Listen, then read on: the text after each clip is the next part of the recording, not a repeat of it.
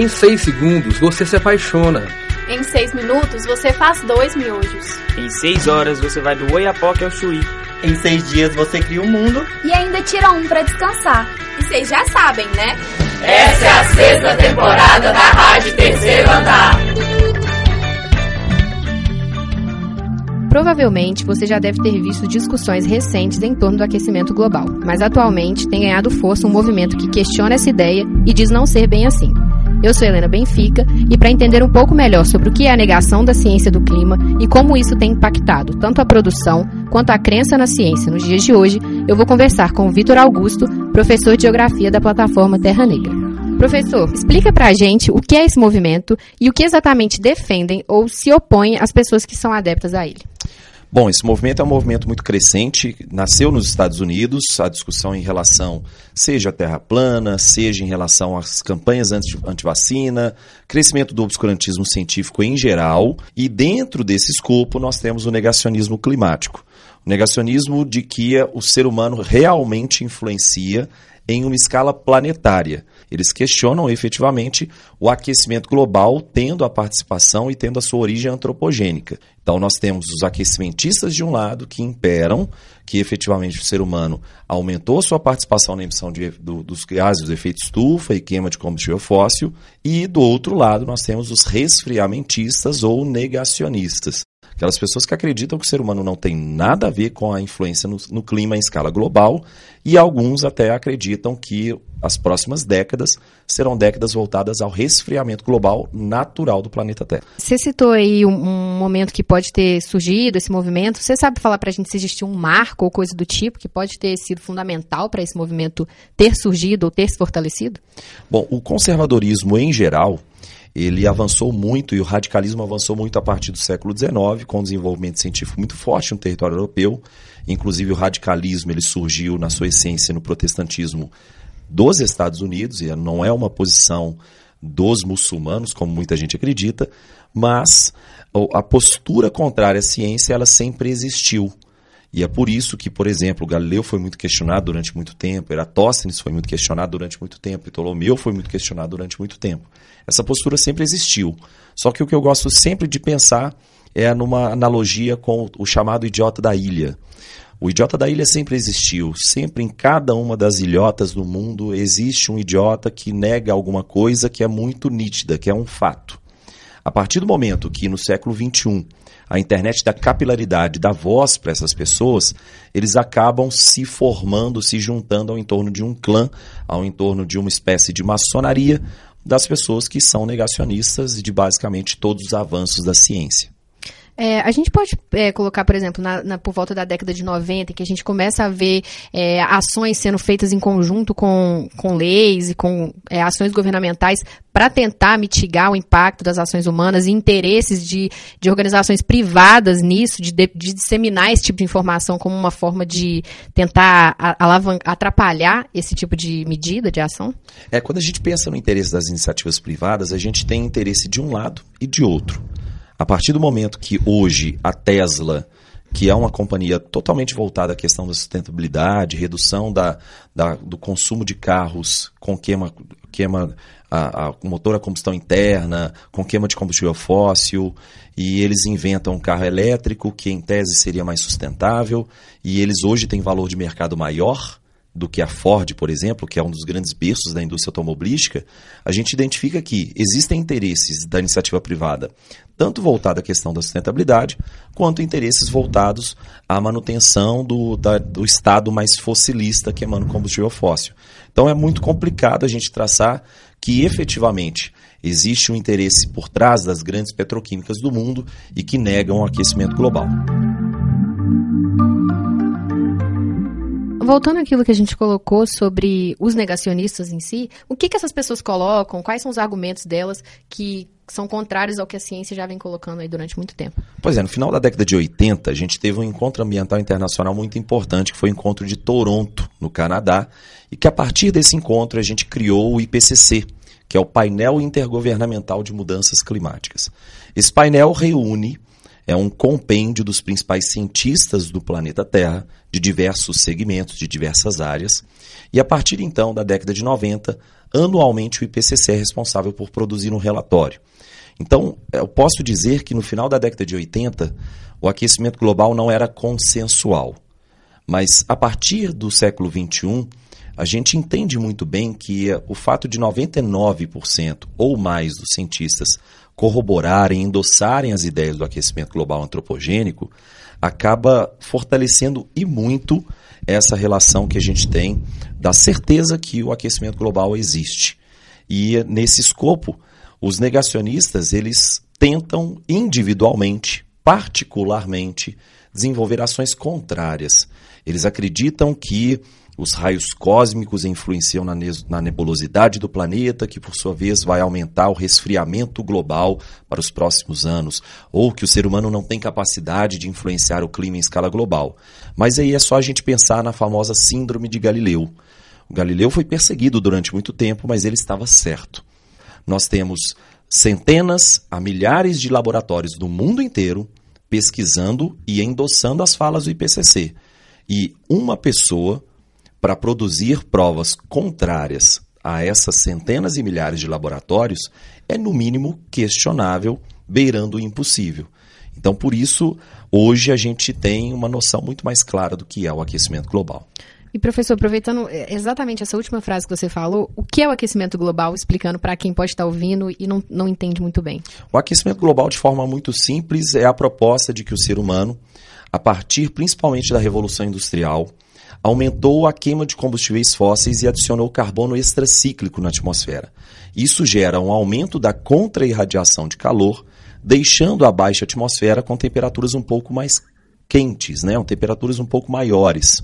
E isso vai ser responsável, e na verdade é até interessante a gente colocar isso, isso está sendo responsável. acredito que a gente tem que mudar o tempo verbal quando a gente fala de aquecimento global, porque isso não é um processo futuro, isso não é um problema futuro. Isso é um problema atual. Isso está sendo responsável por alterações da dinâmica climática, hidrológica, pedológica, biológica de todo o planeta Terra. Eu queria perguntar agora com relação ao que a gente entrou, você chegou a citar a questão do conservadorismo. A gente pode falar que existe uma relação entre o conservadorismo político e o próprio nacionalismo, que às vezes anda junto com, esse, com essa questão, com é, essa relação do, do negacionismo e dessas questões climáticas? Eu acho que envolve uma, uma questão muito forte que é o conflito geracional. Quando a gente observa hoje a, a Greta Thunberg, que é uma adolescente de 16 anos de idade, ativista, indicada ao Prêmio Nobel da Paz, e ela vem sendo muito questionada e duramente criticada por pessoas que, em linhas gerais, são pessoas mais velhas. O que eu identifico ao longo de todo esse trajeto é o conservadorismo ele tem duas essências. Ele tem a essência de efetivamente negar os avanços de uma sociedade mais jovem, mas ele tem uma essência também que pode ser um, um pouco de interesse barra ignorância. Aquelas pessoas que ignoram e desconhecem o que é o aquecimento global, ou então aquelas pessoas que têm interesses muito fortes em relação a isso. Com relação a essa questão do nacionalismo especificamente, que eu vejo alguns discursos que colocam a ideia de que essa questão de você relacionar o impacto das ações humanas com as mudanças climáticas seria uma tentativa de impedir o desenvolvimento de nações é, subdesenvolvidas ou em desenvolvimento. Como é que a gente pode enxergar essa questão? É, os novos acordos ambientais, por exemplo, como o Acordo de Paris em 2015, eles estipulam que essas metas, essas contribuições dos países são nacionalmente determinadas eles não estipulam regulamentações rígidas, como, por exemplo, lá atrás o protocolo de Kyoto em 97, na, no, no processo da COP3. Então, a partir do momento que cada país se envolve com as pautas ambientais, com as contribuições determinadas pelo próprio país, a gente começa a jogar isso tudo por terra. A partir do momento que, então, o país vai ter a sua contribuição para o aquecimento global e para as soluções do aquecimento global que ele encontrar e que ele considerar que sejam pertinentes. E realmente, essa discussão entre as emissões pretéritas dos países centrais, exemplo, o Reino Unido polui e emite combustível, queima combustível fóssil e emite gás de efeito estufa desde o século XVIII. O Brasil é um forte responsável por essas emissões a partir do século XX. Então, essas emissões pretéritas do Reino Unido deveriam ser mais consideradas do que são. Mas isso é, um, é uma questão mais diplomática, é uma questão mais resolvida no aspecto internacional do âmbito da diplomacia do que efetivamente uma tentativa de cerceamento dos países centrais ao desenvolvimento dos países periféricos.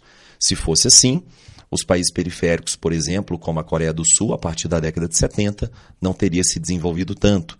Os países periféricos, por exemplo, como a Taiwan, não teria se desenvolvido tanto a partir também da década de 70. E o Brasil não teria chegado ao, ao título de sexta maior economia do planeta Terra também.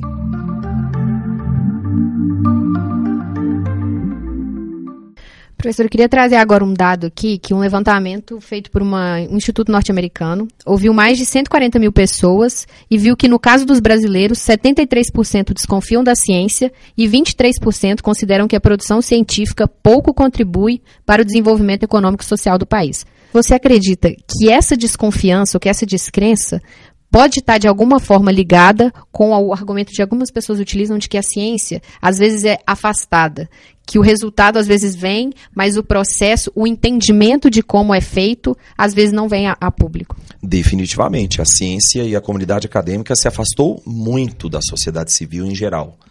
O, o que os cientistas hoje em dia desenvolvem na academia está profundamente afastado, existe um abismo de distância entre o conhecimento público e o que eles desenvolvem dentro das universidades.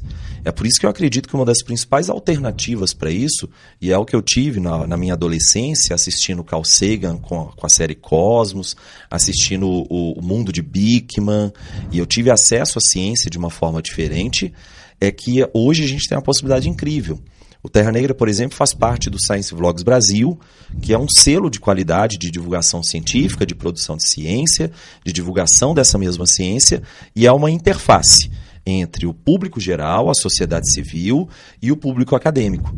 A gente tem que aprender que a ciência deve e continua sendo produzida não à toa o Brasil é um destaque internacional em relação a programas de vacinação, a desenvolvimento de programas médicos, sanitários, mas a população tem que tomar ciência disso.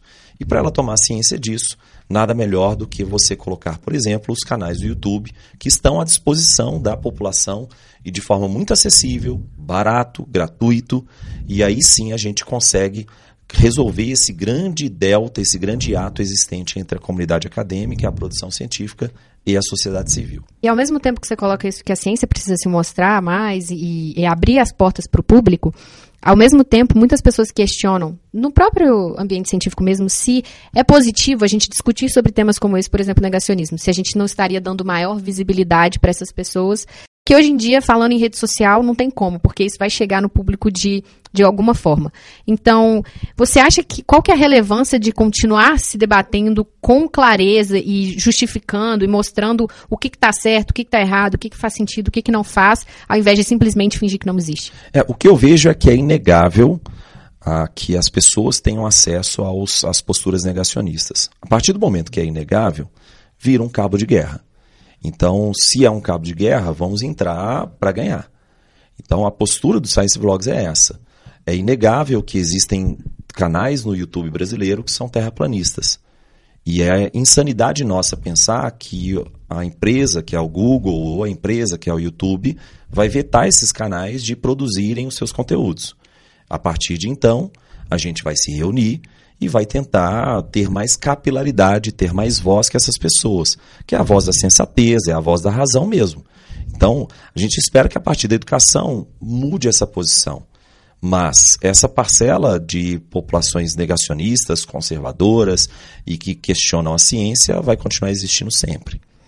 É, para finalizar, eu queria te fazer uma pergunta que eu acho que até você respondeu em partes, mas se você quiser endossar mais alguma coisa, que é, diante de todo esse cenário, qual que é a postura que a, tanto a comunidade científica quanto as pessoas no geral que acreditam no que a ciência está produzindo e no que a ciência ainda vai vir a produzir, o que, que a gente tem que fazer diante de um cenário como esse? Eu acho que a essência de tudo é política. Então, a partir do momento que o Brasil tivesse uma postura de investimento de no mínimo 1% do PIB em desenvolvimento de ciência, tecnologia inovação, coisa que dos últimos candidatos, por exemplo, à presidência da República, apenas um candidato tinha na sua pauta o investimento de no mínimo 1% do PIB em desenvolvimento de ciência e tecnologia, a gente entende o tamanho do buraco que a gente está entrando. E a partir do momento que o professor é um dos profissionais mais desvalorizados do nosso país, a partir do momento que o desenvolvimento científico do Brasil não recebe incentivos nas bolsas, seja das inicia iniciativas do CNPq, também nas iniciativas de transferência desse, desse público para fora. Então, quando você observa essa desvalorização extrema da, da ciência, ela parte da política. Então, a participação da sociedade civil é qual? É ir para a rua, é ir protestar, é ir pedir o seu candidato que ele faça investimentos efetivos em educação básica e também no desenvolvimento científico na, na vida acadêmica do brasileiro. É, infelizmente a gente chegou ao fim do nosso tempo. É, professor, eu queria te agradecer muito a sua participação, por ter colaborado com essa conversa. Sempre à disposição. Espero que esse debate não acabe por aqui, que ele continue em vários outros lugares. Se você quiser deixar alguma das suas redes sociais, é do Terra Negra, para quem quiser conhecer mais e poder falar com você e ter acesso ao conteúdo.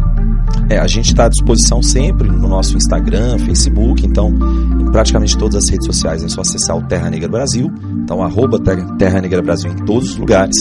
E além disso, nosso canal, que é o nosso, o nosso grande cartão de visita, que é o youtube.com.br Terra Negra. Lá a gente produz bastante conteúdo voltado ao desenvolvimento de ciência, à divulgação científica, e é bem interessante, é bem importante que todo mundo tenha acesso aos Science Vlogs também. Você ouviu uma produção da sexta temporada da Rádio Terceiro Andar. Para ouvir esse e outros programas, acesse o site Rádio Terceiro Andar, ufmg.wordpress.com. Acompanhe a Rádio Terceiro Andar no Facebook e no Instagram. Projeto de ensino, pesquisa e extensão vinculado à disciplina de rádio jornalismo e mídias digitais. Departamento de Comunicação Social da UFMG. Trabalhos técnicos de Warlen Valadares e Frederico Pessoa. Coordenação geral, professora Sônia Pessoa.